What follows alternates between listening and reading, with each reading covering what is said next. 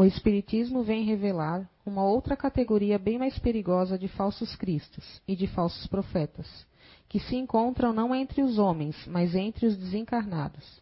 É a dos espíritos embusteiros, hipócritas, orgulhosos e falsos sábios, que da terra passaram para a erraticidade, e se disfarçam com nomes veneráveis para procurar, disfarçados pela máscara com que se cobrem, tornar suas ideias aceitáveis, frequentemente as mais extravagantes e absurdas.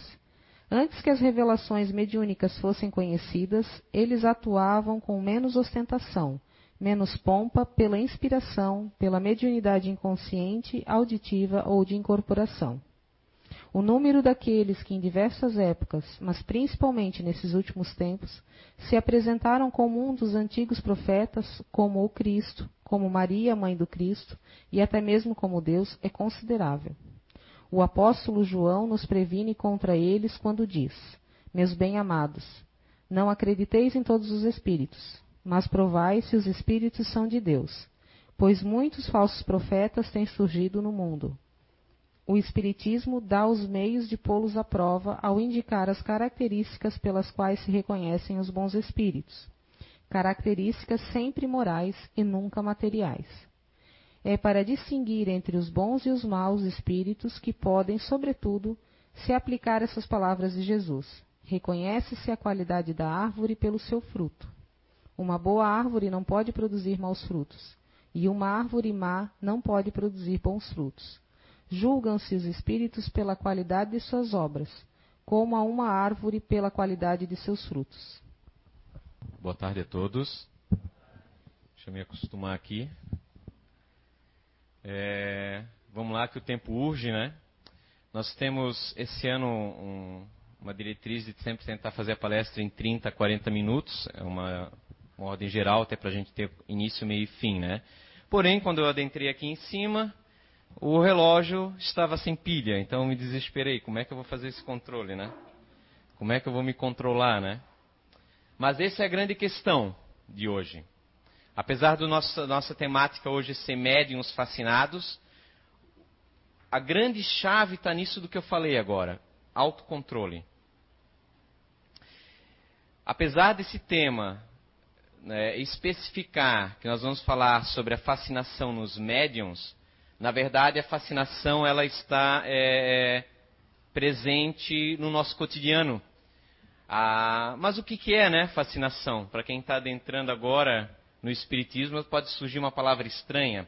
A fascinação é a influência, quando nós falamos de médiums fascinados, a influência que espíritos têm sobre pessoas encarnadas, ou seja, pessoas que estão na carne, ou estão aqui no corpo físico, é, de tal forma que a própria pessoa ela abraça essa influenciação.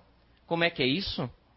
É aquela pessoa que está fazendo algo é, em desequilíbrio, mas acredita que não, que está equivocada, mas não se percebe. Muitas vezes até mesmo acredita estar é, é, num traçado, num caminho correto, muito bom. E é isso o nosso tema. Então nós vamos falar sobre isso e vamos terminar essa palestra tendo pelo menos conhecimento de quatro pontos que devemos nos atentar para evitar esse tipo de armadilha. Mas que fique bem claro desde agora o início que a fascinação, ela de forma alguma ela é imposta pelos nossos irmãos que estão fora da carne em desequilíbrio.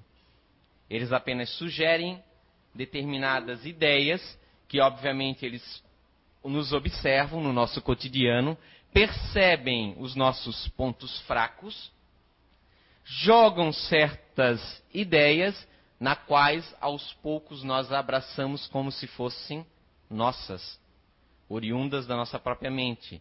E de certa forma o são, né? Porque nós não acatamos por mais que uma ideia tenha origem fora de nós, se aquilo que é, é, ela tem na sua essência, de certa forma, nós não é, consideramos como algo é, benéfico ou algo que nos interessa. se nós não nos damos a, a, a uma agressão física, por mais que um espírito nos intua ou nos, nos, vá nos sugestionar a cometer alguma agressão física, nós não o faremos. Aquilo vai nos parecer uma ideia muito estranha. É, é água e azeite, sabe? Não se mistura. Nós vamos repelir esta sugestão mental, que é aquela que muitas vezes nós estamos andando, mas caramba, por que eu estou pensando isso? Por que, que me veio isso?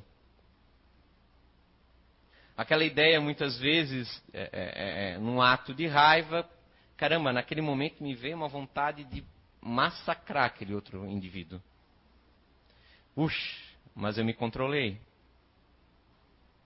Raiva, medo, insegurança, vaidade, é, inveja. Todos nós o temos, né? Alguns mais, outros menos. Mas está, né, na nossa árvore interna, né? Estes, estas, é, vamos dizer assim, esses sentimentos ainda em formas de emoções. Obviamente que na atualidade ninguém é, ignora que um, emoções podem ser positivas ou negativas. E realmente a emoção, mesmo que nós chamamos ela de abstrato, que parece alguma coisa invisível, não o é. Ela é abstrata porque nós não a tocamos, né? não é palpável, mas é alguma coisa. O medo é alguma coisa, o amor é alguma coisa, o carinho, o afeto são alguma coisa. A inveja, o narcisismo, né? o apetite sexual são alguma coisa. É algo. Possui, por isso, uma energia à sua volta. Quantos são hoje, graças à, à informatização, basta entrar num, nos buscadores acadêmicos, quantos tratados, quantas monografias e teses em cima dos malefícios de certas emoções perniciosas que causam desajustes celulares, doenças. Porém, essa, é, é, esse conceito, apesar de hoje já estar mais é, é difundido, né, espalhado é, entre nós, está presente na literatura há muitas décadas, na literatura espírita. Pois bem, mais fácil de entendimento, creio eu que fica um, o que é um médium fascinado, se nós colocarmos um caso específico. Kardec, Allan Kardec, codificador da doutrina espírita, já tem relatos de estudos sobre médiums que se perderam na sua condução ética e no seu discernimento é, crítico, é, já em sua época. Na revista espírita, publicada por ele mesmo, por Kardec, na edição de outubro de 1858, temos a narração que Kardec coloca de um jovem médium em fase de, de trabalho mediúnico numa determinada localidade, lá em Paris, é, na qual ele denomina pelo pseudônimo de Senhor é, F, a fim de manter o anonimato da pessoa que cai num processo de fascinação. Ele começa a desenvolver o chamada escrita mediúnica, a psicografia, que todos aqui conhecem muito bem através de Chico Xavier, que no Brasil é muito conhecido. Começa a desenvolver sua escrita, mas com um certo desequilíbrio.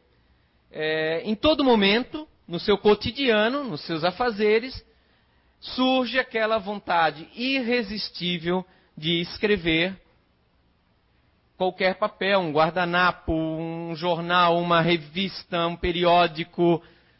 E mesmo muitas vezes andando lhe surge um certo transe mediúnico consciente ainda, às vezes o próprio dedo no ar, transcrevendo palavras, querendo psicografar já denotando aí, conforme Kardec e ao longo da história espírita por outros estudiosos, se tratar de uma situação muito vexatória, porque coloca a pessoa que é médium em situações embaraçosas no seu campo profissional e pessoal.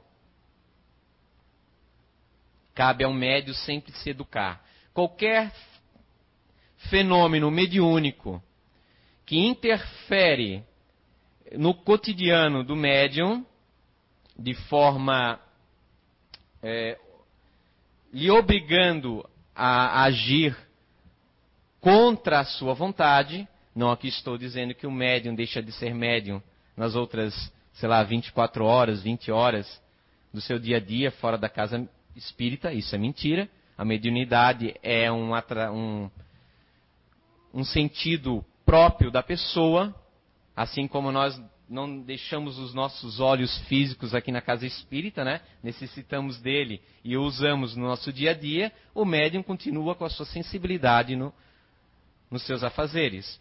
E pode usufruí-las, muitas vezes, os espíritos usufruem dele para determinadas coisas. Mas, sempre, quando o espírito é nobre e evoluído, jamais de forma a lhe prejudicar ou lhe causar desequilíbrios.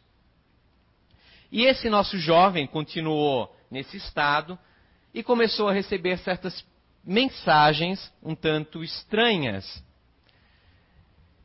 As, aos poucos foi vindo certas mensagens aparentemente filosóficas, com certa lógica, dissertando sobre a constituição do ser humano, falando que o ser humano é constituído de um corpo físico, também possuindo, além de, do seu, de ser quem ele é fisicamente, possuindo também um espírito, porém dividido na sua origem, na sua gênese ancestral, quando Deus criou. Então eu possuiria três integrantes: um corpo, um espírito bom e um espírito mau. E através do seu próprio esforço íntimo, com muita dedicação, poderia se libertar desse espírito mau e trazer à tona a luz do seu interior. Aparenta ser, pelas palavras, uma mensagem muito bonita, mas na verdade nos remete, que e isso eu me lembro, ao tempo da, dos primeiros passos filosóficos nos primeiros séculos cristãos, aonde se colocava já o maneteísmo, se não me falha a memória, depois alguém me corrige se, se é esse o termo, a qual Santo Agostinho combateu falando de que nós possuímos uma essência boa e uma essência má. Ou seja, se nós analisarmos bem profundamente essa questão, teríamos que considerar que Deus nos criou então com um lado bom e um lado mau. E é uma coisa muito simplória isso. Essa questão do tudo ou nada, que é uma prática que na atualidade nós temos feito muito. Ou você é bom, ou você é mau. Ou você segue determinados apontamentos filosóficos, éticos, ou você tem determinada preferência pelo pensar político A ou B, porque se você é A, você é mal. Se você é B, você é bom.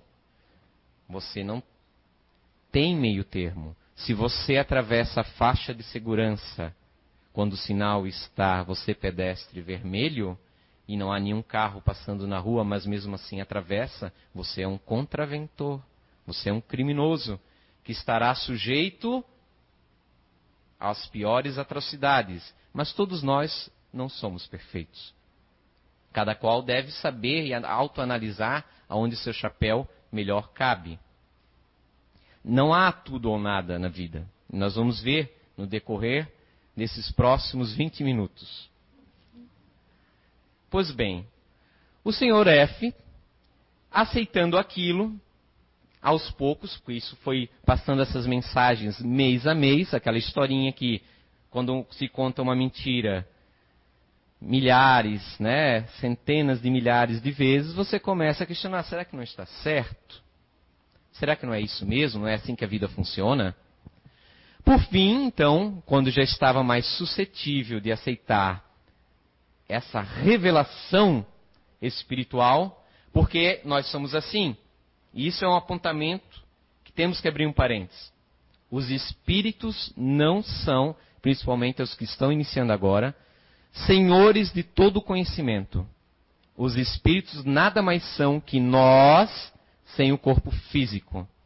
Como temos pessoas que sabem muito e outras que sabem menos, porque aquelas que sabem mais estudaram mais e as que sabem menos estudaram menos determinados campos de ciência, assim é do outro lado também.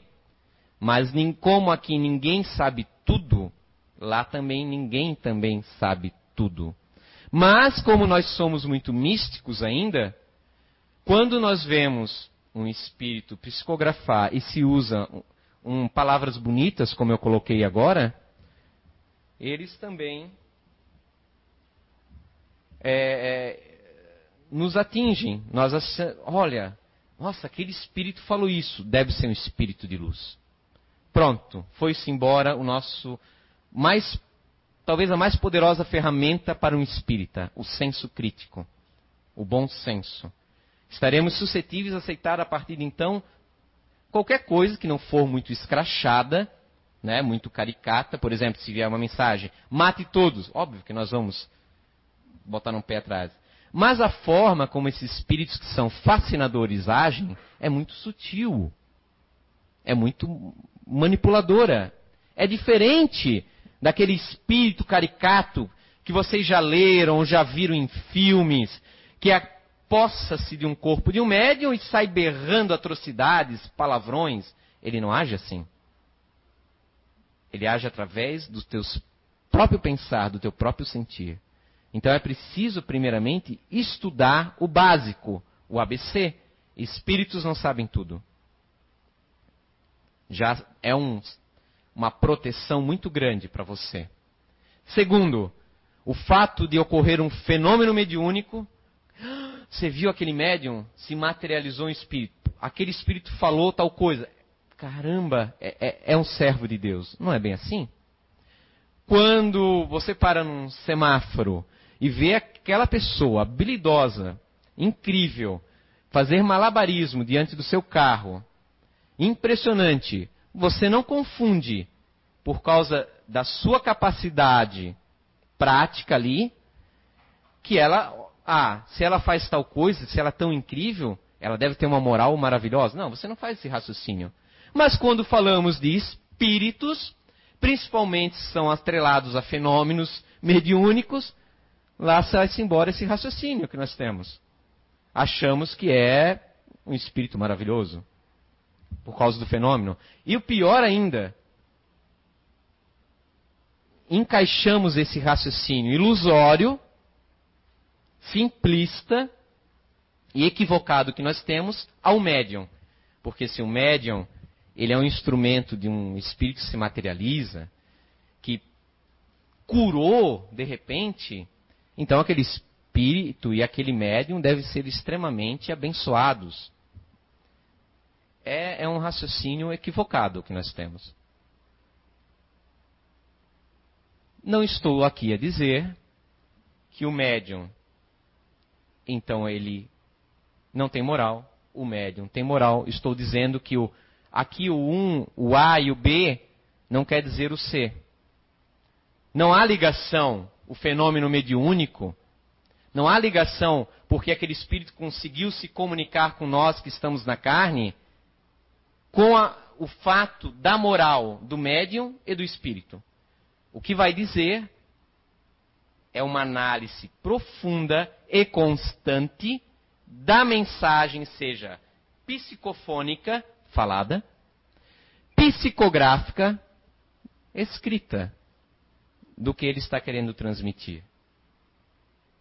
E para isso é preciso analisar e não ter uma fé cega. E aconteceu com o nosso jovem F, em 1858, vejam só. E acontece ainda até hoje. Por fim, aqueles espíritos falaram, tendo ele aceitado esta ideia sobre bem e mal dentro de si mesmo, que aquele espírito mal para se livrar dos laços fluídicos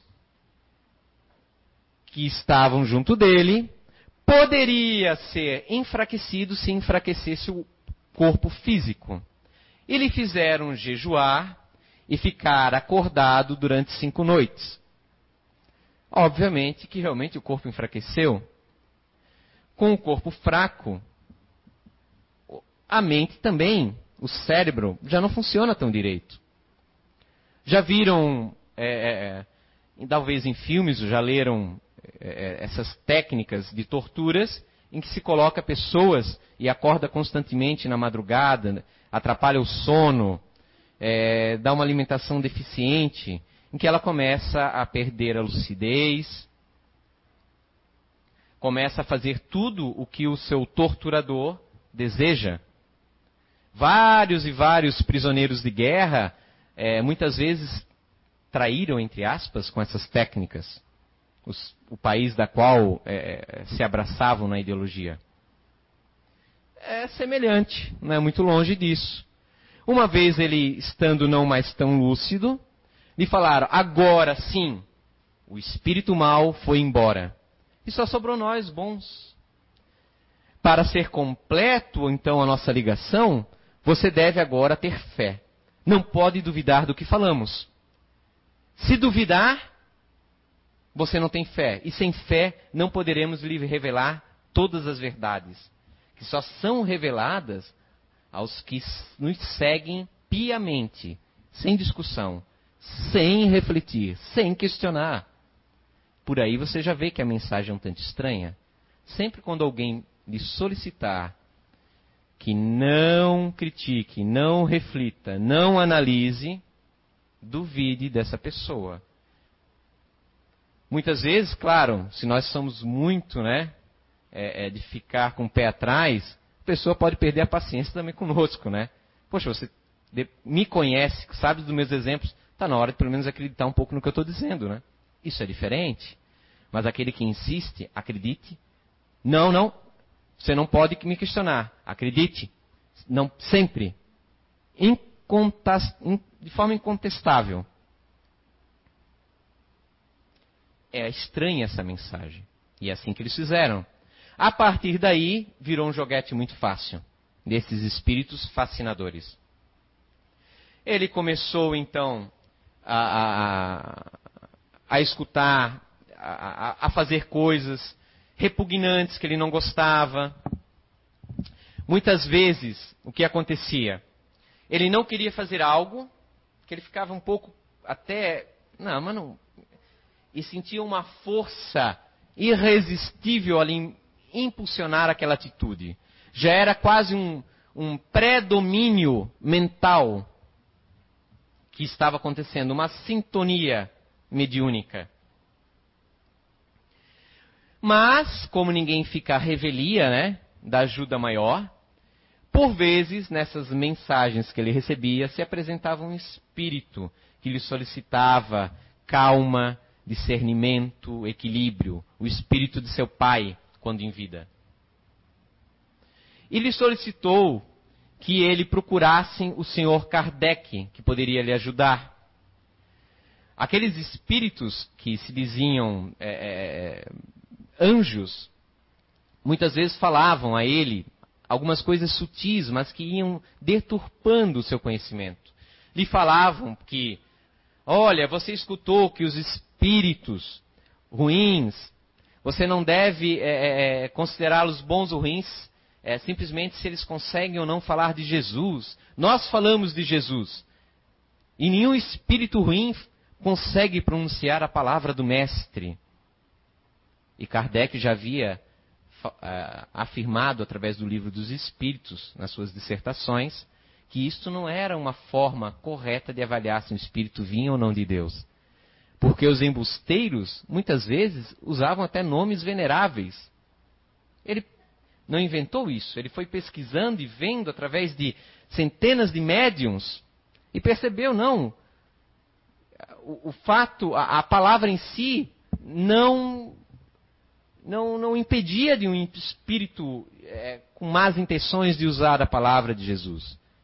A prova era que estava acontecendo com o Sr. F, que constantemente falavam de Deus. É, ele que era protestante, lhe fizeram mudar para o catolicismo. Não, você deve abandonar.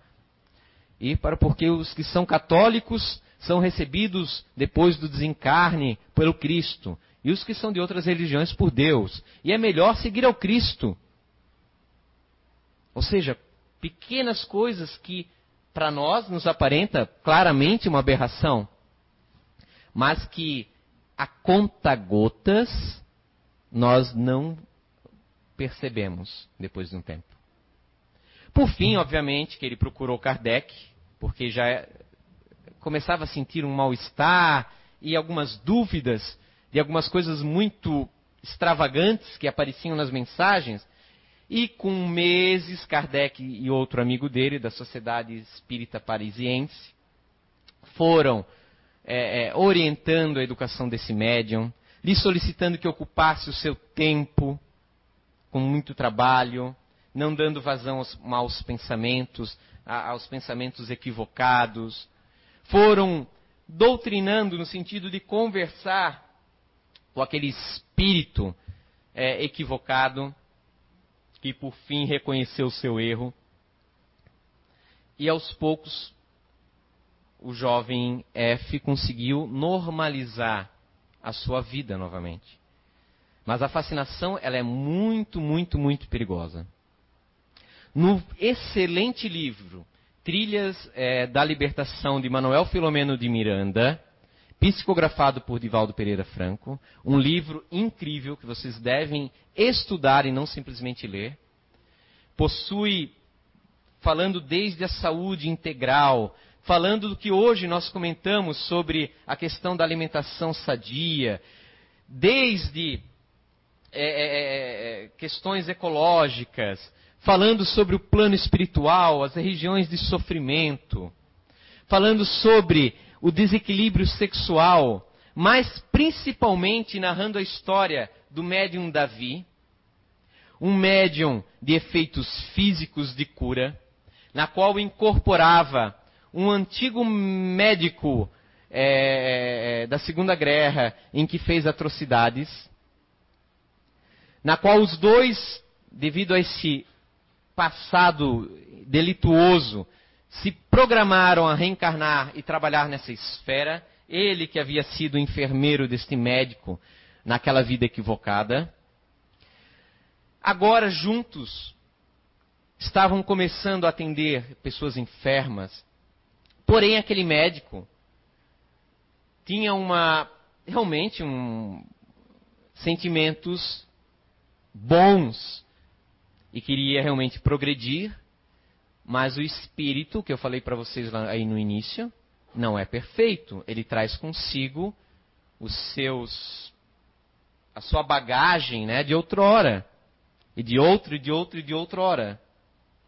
Nós somos um só.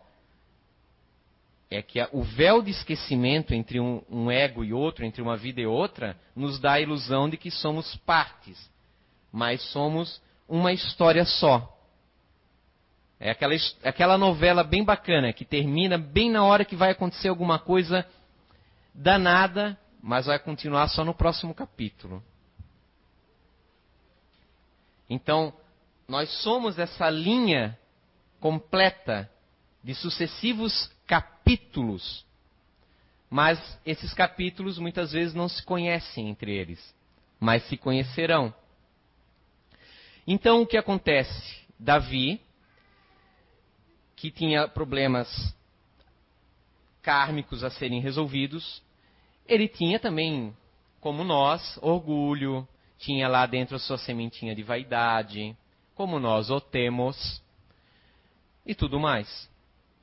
Em determinado momento, atendeu uma jovem menina desacreditada pela medicina terrena, mas que pôde se recobrar através daquela forma alternativa, a fim de que não substituir o médico terreno, longe disso, mas ser um chamamento para que as pessoas olhem aquilo e pensem: existe alguma coisa além da barreira física. E ao curar aquela moça, aquela mocinha, cujos pais possuíam riquíssimas posses, o pai quis dar uma soma volumosa de dinheiro para o médium Davi. Negando-se, primeiramente, porém o pai não sentindo-se satisfeito, porque, não por ser mal, mas nós vivemos nessa cultura, onde acha-se que o dinheiro pode comprar tudo, é até inconsciente. Vou dar um dinheirinho para ele. Aí eu falei, eu falei mal contigo, né, né, meu filho? Pega aqui, pega, vai comprar um negocinho para você. Todos nós fazemos. É uma coisa inconsciente, mas vem dessa cultura. Queria, na verdade, pagar para que não se sentisse o quê? Endividado perante o médium. Assim eu sano, né, a minha dívida com aquela aquela pessoa e com Deus e com a providência e posso de repente continuar a fazer tudo errado que ando fazendo. E para isso usou de certa manipulação. Às vezes, o espírito fascinador não está desencarnado, está encarnado, mas ele nunca pode ser o único culpado da nossa falência. Deixar de se culpar para culpar os que estão ao nosso redor é um grande equívoco e perigoso. Ele falou: Não, mas aceite, você que trabalha pelos pobres, eu vejo tantas pessoas necessitadas. Veja, o que eu vou lhe dar supera um ano de trabalho profissional seu. Caramba, né? Faz a gente às vezes pensar, né? Ainda bem que não foi comigo, né? É uma tentação muito grande o dinheiro. Em si, não é vil, mas pode pelas nossas tendências, ser muito mal empregado. Olha, você vai poder ficar aqui trabalhando muito mais em benefício desses que estão aí. E aquilo pegou. Poxa, vou poder fazer mais? Vou poder ajudar mais? Ele tem razão. Será que então não é correto aceitar? Ah, poxa, eu, eu vou poder. Realmente, eu, eu vou poder ajudar. É, é tanta gente, eu não dou conta, é muita gente à procura. Porque nós somos místicos. Queremos a pílula azul lá do Matrix, a pílula mágica de cura. Queremos o passe que retire, porque não vemos a doença como consequência do nosso campo mental. Muitas vezes, claro, não é o agora, mas é de antes. Muitas vezes essa consequência é coletiva no sentido que juntos nós fazemos muita coisa errada. Então o nosso corpo físico ainda não, não é perfeito. Ele pega ali um, umas bactérias, uns vírus que são danados. Mas são consequências nossas. É muito meritório procurarmos sanar a doença. Isso é natural e é perfeitamente correto. Porém, agora, acreditar nessa visão materialista, e vocês que estão aqui, que são espíritas, sabendo da realidade da existência da vida, do binômio matéria espírito, havendo entre matéria e espírito uma graduação enorme através de fluidos variáveis, que nós denominamos simplesmente de perispírito, não podemos nos dar ao luxo e nem sermos equivocados em acreditar que a doença é meramente uma danificação de células físicas, mas sim há algo por trás, em background, por trás desta realidade. Quantos teses e quantas monografias agora, nas últimas décadas e, e principalmente na atualidade, tem surgido dizendo, claro, que não é uma doença meramente psicossomática, mas que o câncer, em grande parcela de vezes, tem como gatilho as nossas emoções. As emoções abstratas conseguem ativar deficiências em células físicas? É de se pensar sobre isso. Hã? Como é que uma coisa que não é palpável, que está em nós, não dentro nem fora, mas em nós, é capaz de gerar enfermidades. E, é, e gera, não é mais conto da carochinha, são várias e várias pesquisas falando sobre isso. Acionam aqueles genes defeituosos muitas vezes. Claro que não unicamente só isso. É interessante. Então Davi começou no seu primeiro passo, aceitar dinheiro de uns e outros. Ah, raciocinou da seguinte forma: os que podem pagar, pagam para eu poder atender mais aqueles que não podem. É justo. É justo. E muitas vezes nós podemos achar isso em algumas situações das nossas vidas. É justo que seja assim. Abrindo um parênteses ainda nesse fabuloso livro, um outro médio, Francisco, é, que tinha um porte físico bonito, deixou apaixonado uma frequentadora do centro espírita que participava. Esta moça casada ficou transtornada, fascinada, loucamente apaixonada e tentou de todas as formas levá-lo para o adultério não conseguiu. O amor, ao contrário do que dizem por aí, não anda de mãos dadas com ódio, mas a paixão sim. A paixão é desequilibrante, uma faceta rápida para ir para a raiva, para o ódio, para a vingança.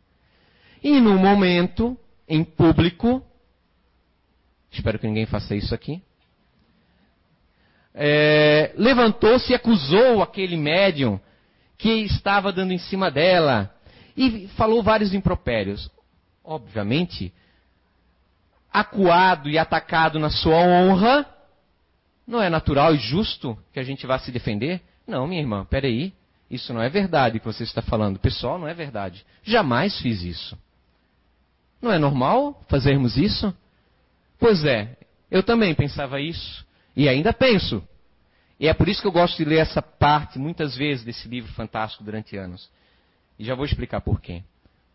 Doutor Carneiro se aproximou, o espírito de luz daquela entidade. Meu filho, não retruca, não se defenda. Hã? Não se defenda. Esta moça está muito enferma. Se você se defender e fazê-la perder a razão que ela acredita ter nesse momento, será mais um ponto de desequilíbrio terrível para ela. E talvez leve ela a situações desesperadoras. Ele engoliu seco e ficou em silêncio, sendo acusado. Imagine vocês, meus irmãos, que o espírita não critica, né? ele não toma nenhum julgamento precipitado a quantidade, claro, uma coisa boa do espírito é que ele não fala na frente, né? Isso é bom, né? Ele não fala cara a cara, né? Ele, ele faz uns cochichinhos ali a colar com, a, com os grupinhos que tem, mas beleza, né? Quanta gente começou a vê-lo com outros olhos, mas isso vocês vão ter que ler o livro para descobrir. Por que, que eu gosto dessa parte? Porque eu acho um remédio muito salutar, pelo menos para mim. Porque eu sempre acreditei que seria com respeito, obviamente, né, defender né, a verdade, pelo menos a minha verdade. E eu não sei se eu conseguiria agir de outra forma. Eu não sei se eu conseguiria ter tal disciplina, mas não é disciplina, é humildade. Atacado a minha imagem, conseguir não defender essa imagem criada aos olhos dos outros. Esse narcisismo, essa vaidade que nós temos, todos nós. E aí eu me pergunto muitas vezes: caramba, essa atitude que o Espírito pediu para que aquele médium, aquele médium Francisco tomasse, ela me deixou tão perplexo. Será que não há outras atitudes que eu esteja tomando e que eu também não enxergue como errado? E até ao contrário, que eu acho que seja natural e correta de, de, de fazê-lo? Porque para mim era natural e correto e tranquilo, em todo caso de difamação, trazer a, a verdade à tona. Era justiça. Mas é que a justiça, às vezes, ela vai surgir no tempo necessário e não no tempo que eu quero, né? Comecei a pensar. Não estou dizendo com isso que não nos devemos nos defender. Não, não estou, não estou querendo colocar isso como a regra de conduta. Não há regra para uma boa conduta. Porque o espírito que estava ali enxergou que ao fazer a, a, a, vamos dizer, a contestação e provar que ela estava mentindo e que na, a, a realidade era outra, era o oposto, poderia fazê-la se suicidar. Não está no livro, eu deduzi. E aí aquela moça perderia. Olha o que é caridade. Não é só a caridade física, mas calar. Calar. Diante de uma situação daquela, difícil, e que ainda você iria passar por errado aos olhos de centenas, ser difamado e permanecer calado, só os grandes conseguem. Mas ser grande não quer dizer que seja perfeito. Mas foi uma prova decisiva que aquele espírito encarnado conseguiu. Não é fantástico? Autocontrole. Voltamos à primeira introdução quando iniciamos. Autocontrole, reflexão sobre os nossos atos, consciência de que, mesmo quando talvez acreditamos piamente que estamos certos, poderemos não estar. Com isso, não podemos, claro, ficar em cima do muro. Mas temos que sempre terminar como o espírito de Agostinho, Santo Agostinho, nos narra no livro dos Espíritos, que ao término de um dia, quando encarnado, ele sempre analisava cada ato, cada palavra daquele dia. O que fiz foi certo? Foi bom? O que falei para aquela pessoa está condizente com o dizer que sou cristão? Porque hoje, é, é, aliás, hoje não, durante séculos, durante praticamente os últimos mil anos ou mais, era apenas uma questão: você é cristão? Sou. Porque se dissesse não, né? Deus me livre. Mas continua ainda essa esse repeteco, essa coisa automática. Sim, eu sou cristão. Ah, eu sou católico, eu sou evangélico, eu sou espírita, eu sou. É, eu sou cristão. Mas o que é ser cristão? Não adianta ir lá no, no Google digitar o que é ser cristão e trazer impresso e, e, e ler. É uma reflexão que você tem que fazer, com base nas tuas experiências que você tem. Ser cristão é seguir o Cristo? E o que o Cristo fez? Está condizente com o que eu falo? Está condizente com o vocabulário que eu uso? Porque, me desculpa, você já viu espírito elevado usar palavrão em mensagem? Ah, mas eu uso, é. Não, não tem nada demais. Opa! Vejam que a fascinação não é só uma questão mediúnica. A fascinação pode ser autofascinação. Acreditarmos que estamos certos quando estamos equivocados. Ah, não tem nada demais, uma vezinha ou outra eu uso, mas eu, eu, eu procuro me melhorar. Uma coisa não tem nada a ver com a outra. Seria mais honroso falarmos: Poxa, eu estou errado. Eu ainda tenho esse vício de linguagem. Eu falo. Eu quero me melhorar, mas eu ainda não consigo. Isso eu estou falando de uma coisa muito fácil de corrigir. Agora imagine no campo emocional o quão difícil que deve o ser. Eu ainda quando me pego, estou falando mal de outra pessoa para um terceiro. Está certo isso? Não, eu estou apenas orientando aquela pessoa para que ela não seja pega desprevenida como eu fui. Ok, reflita. Realmente é isso que te move? É esta intenção realmente de, de, de, de, de, de proteger a outra, mas a outra não tem nada a ver com o círculo de quem você está fofocando. Está até em outra cidade. Cara, essa justificativa não cola. Ela é uma justificativa falsa, fascinadora, que você usa apenas para dar vazão aos sentimentos equivocados que ainda tem, que eu tenho, que você, que nós temos. Porque somos imperfeitos. Mas aí que está. O fascinado não aceita isso. Ele não aceita que em um momento que está incorreto. A pessoa em desequilíbrio, mas que não esteja fascinado, quando chamado a demonstrada, chamada a razão, ela consegue. Claro que nós não somos nem oito, nem oitocentos. Temos momento. Tem dias que o melindre pega mais. Alguém cutucou a ferida e nós vamos bater o pé e vamos, não vamos aceitar aquele posicionamento nem morto. Quer dizer, depois de morto aceita. E ó, olha lá, né? Tem alguns que estão há dezenas de anos presos na sentimento de vingança. Então vejam só, nós precisamos é, é, refletir sobre as nossas ações.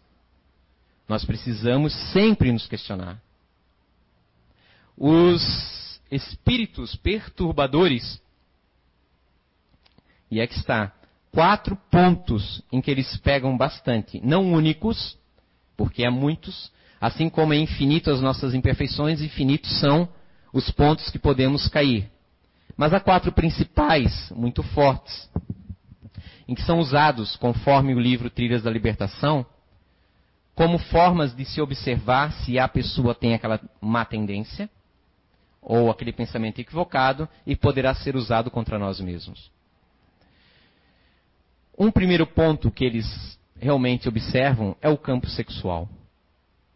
O campo sexual é um ponto que pode ser bastante trabalhado pelos espíritos que nos querem mal. É uma energia muito densa, muito forte, presente no corpo físico para a procriação. Para que, através da encarnação e esquecimento do passado, aquele magnetismo animal seja o primeiro ponto da ligação entre espíritos do passado para se juntarem no matrimônio, no convívio. É um ponto poderoso para que aprendamos é, os prazeres da vida, sim, abraçados com o respeito afetivo, mas que uma vez deturpado e levado à exaustão, não preenche o nosso interior e nos conduz aos excessos, porque não satisfeitos, mesmo levados aos excessos da poligamia, do ato mecânico, acaba nos conduzindo a deturpações das práticas sexuais. O segundo ponto em que eles observam bastante é aquele, aquela vaidade, aquele narcisismo, mas não o caricato, que é muito fácil de perceber. Mas é aquela situação, como eu falei do exemplo do médium Francisco. Estão mexendo com a minha imagem. E a minha imagem é a única coisa honrosa que eu tenho. É um raciocínio que parece muito correto, mas o que está por trás disso? há de se refletir. Seguindo além no narcisismo, nessa vaidade, nesse cultivo que é muito forte na atualidade, nas últimas décadas da autoimagem, seguimos a questão do poder. O poder aqui no sentido de autoridade. Opa! Vamos dar comando àquele indivíduo e a pessoa, não se diz popularmente que quer conhecer uma pessoa, dê a chefia para ela. E a partir do momento em que assume o poder, em qualquer esfera, pode surgir aquele complexo de autoridade, de superioridade. Acreditar que está por causa de uma posição efêmera, ilusória, porque o que é 30 anos? Nada. Muitas vezes você não está 30 anos no comando, raras exceções. Não é nada. E acredita que está acima dos demais. Começa a, a mandar e a desmandar, sem olhar a forma como fala com os outros, sem dar bola aos sentimentos alheios. E acredita se se diz, ah, vão ter que me aturar. É que eu sou sincero. Não, não é uma sinceridade. É sincero até o momento que a pessoa que está à sua frente sendo acuada não pode dizer ao contrário, porque será demitida. E quando enfrentar fora das paredes da, da sua entidade empresarial? Como é que fica? Vai se acreditar, olha só como é que são, eles são ladinos, vai se acreditar que os outros devem obedecer. E começa a arrumar encrenca com quem não age como ele quer que seja feito. Todo peixe um dia acha um maior. E é assim que acontece em certas atrocidades. No final das contas, somos nós os causadores disso. E o quarto último, sem dúvida, atrelado a essa questão do narcisismo, da autoimagem, do poder e do sexual também, né? Porque muitas vezes nós vemos pessoas com poder, com a necessidade de aplausos constantes caírem nos cabarés da vida e terem uma ambição desmedida à riqueza. Mas ao contrário do que se diz, o, o, o material não é vil. O ouro simbolizando as riquezas não é ruim. Sem riquezas não haveria progresso. Não haveriam necessidades. Nós ainda, vamos ser sinceros, não somos é, é, é amantes das ciências.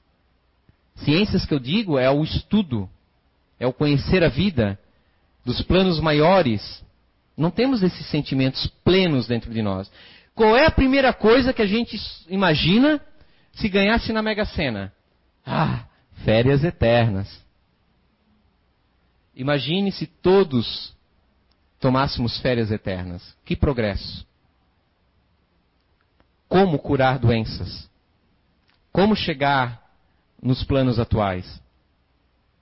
Óbvio que um dia será muito mais é, é, é, iguais as distribuições.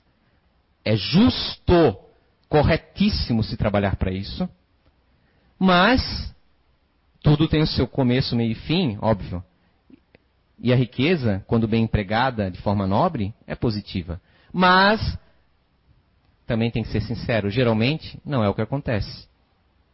Se emprega, claro, vou faço um, um aqui, um beneses ali, mas para mim, possuidor dessa riqueza, muitas vezes se deturpa. Porquanto me apego e aumento o narcisismo, me apegando às marcas, aos bens materiais. Tendo os bens materiais, sou visto como um status quo. Construo, às vezes, muitas entidades grandiosas empresariais para que eu seja visto e obedecido com aquela riqueza. E sendo admirado, sendo cobiçado desta forma, muitas vezes me entrego à luxúria sexual que sou o possuidor. Esses quatro pilares foram estipulados para serem técnicas de perturbação para os que estão na carne. Aliás, as técnicas foram elaboradas talvez por espíritos em desequilíbrio. Mas o seu desequilíbrio em si não pertence à criação deles. Estão aonde? Em nós. Se não houvéssemos em nós, como chegar? Como se conectar? De forma alguma. Aquele espírito encarnado, aquela pessoa que está viva, que é alegre, constante, que pula, que festa e que de fato não é avessa, não está, é, é, é, não tem momentos de, de tristeza, por mais que o espírito venha querer colocar em depressão, não vai acontecer. Trata-se de uma base psicológica que ela veio. Como o oposto também é verdadeiro. Então, nós não devemos perder tempo estudando emoção A, emoção B, emoção C, que estão presentes ah, na maioria daquele meu grupo, na maioria do meu país, na maioria que eu conheço, naquele outro. Não! Não perca tempo. Estude quais são as emoções que você carrega. São só através dessas emoções que você cultiva é que podem haver conexões perturbadoras com você. E olha que bacana, quando você se preocupa em eliminar essas conexões perturbadoras, que lhe perturbam, que são pontos de conexões mentais com essas entidades, nossos irmãos, que estão equivocados. Para se livrar dessas conexões, você mesmo tem que se aperfeiçoar. E você se conduz cada dia, em cada momento, a um passo mais firme em direção ao autoaprimoramento. A ser livre de fato. Porque a liberdade ilusória da fortuna, de eu ser solteiro, de eu ser casado, eu sou obrigado a casar, eu sou obrigado a ser solteiro, eu quero viajar, eu não quero viajar. Eu... São conceitos culturais que você assimila ou não assimila. Você tem que perceber o que de fato, quem eu sou. Sou uma construção, retalhos de conceitos que eu fui ingerindo e aceitando e assimilando e forçando o meu sistema digestivo espiritual a, assimilar? Quem eu sou? O que me move? Será que eu estou tão certo do posicionamento que eu tenho? Cuidado. É difícil. Nesse momento, nós estamos, não só no Brasil, no mundo todo, num momento de grande aclamação de violências. E não vou, e não vou mentir para vocês, seria muita cara de pau minha.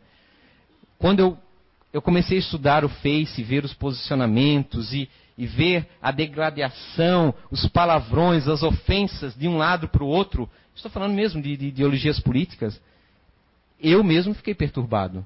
Chega um ponto que você vê, meu Deus, onde vai acabar tudo isso? Só mesmo com uma violência extrema, cuidado. Cuidado, porque a gente pode começar a assimilar conceitos que podem estar equivocados. Aí você pode estar questionando, ah, será que está? Não sei. Para mim está agora. Você tem que descobrir o seu. Você tem que refletir. Você tem que ter um.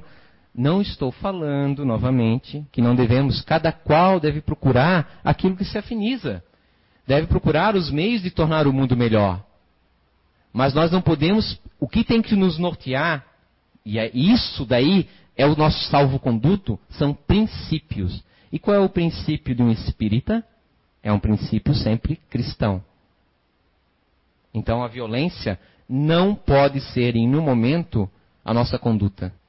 Por mais que algumas vezes realmente nos dá vontade. Por mais que em alguns momentos pareça que nós possamos estar corretos naquele posicionamento. Ah, mas para aquela situação é merecido. Para aquela situação tá. Mas aquela ali não. Não sei. Não sei o, os conceitos de vocês. E nem queiram saber sobre o meu, sobre o do seu marido, da sua esposa, do seu companheiro, da sua companheira, do seu vizinho. Queiram saber por que, que vocês acham que é certo o que vocês acham certo. E com isso, pode ser que estejam certos.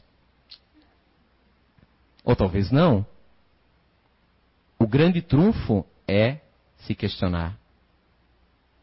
E não abraçar essa onda de intolerância.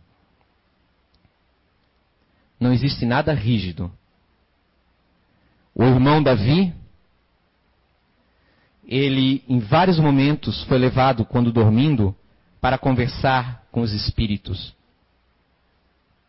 se perturbou plenamente, ao ponto de que o espírito do médico foi substituído por um trevoso e ele não percebeu mais, porque estava gerando energias similares. Chamado pelos dirigentes da casa. A realidade, Davi, temos que parar com isso, está incorreto. Vocês estão com inveja de mim. Saiu e montou sua casa própria, onde ele diz, junto com o espírito perturbado, poderemos fazer da forma verdadeira, da forma que é correta, sem ninguém para nos incomodar, sem ninguém para dizer como devemos fazer, como devemos agir. Não é assim também que nós agimos no nosso dia a dia, em alguns momentos? Principalmente com aquele que nós não vamos muito com a cara? Eu vou agir como eu quero, eu vou agir como é o certo, eu vou fazer e você não vai dizer como eu devo agir. O que nos move verdadeiramente? Quem somos nós? Espíritos imortais que estamos aqui não em uma vida, mas já é outra de muitas, outra de muitas vidas. Para que então? Já pensaram? Por que viemos vida após vida aqui? Para aprender, para melhorar, para refletir, para nos aprimorar, para sermos melhores do que ontem e não darmos um passo atrás, sendo arrogantes, sendo vaidosos, imprudentes, prepotentes. O orgulho é um tapa-olho, com perdão da expressão, muito sem vergonha. Cuidado com orgulho. Mas orgulho não é algo abstrato, mas também não está fora de nós. Faz parte nesse momento de nós. Cabe-nos a lapidar a nós mesmos. Uma ótima semana a todos, muita paz, fiquem com Deus.